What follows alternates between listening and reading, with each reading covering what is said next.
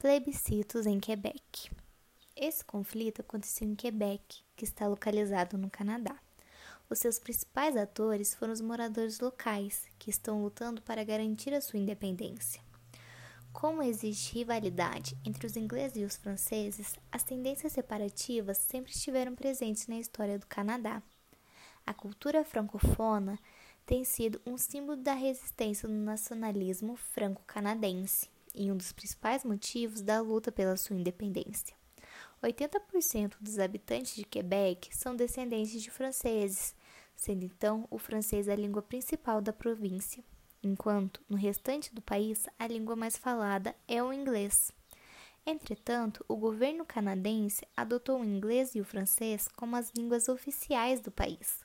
Mas os defensores da autonomia de Quebec ainda não estavam contentes. Baseavam seus argumentos em que o governo central do país não os beneficiava economicamente. Mas, durante a Segunda Guerra Mundial, a província de Quebec conseguiu grande autonomia. Desde então, a ideia de separatismo só via crescendo entre os moradores. Abertas as urnas, os resultados mostrou uma sociedade dividida, onde 49% dos votos apoiaram o movimento separatista.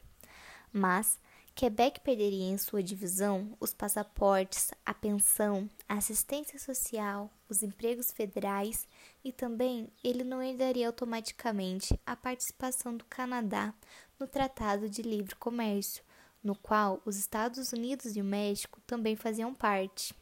Porém, em 1995, a população decidiu a permanência de Quebec no estado canadense, e também em 2006, o parlamento os reconheceu como uma nação dentro do Canadá.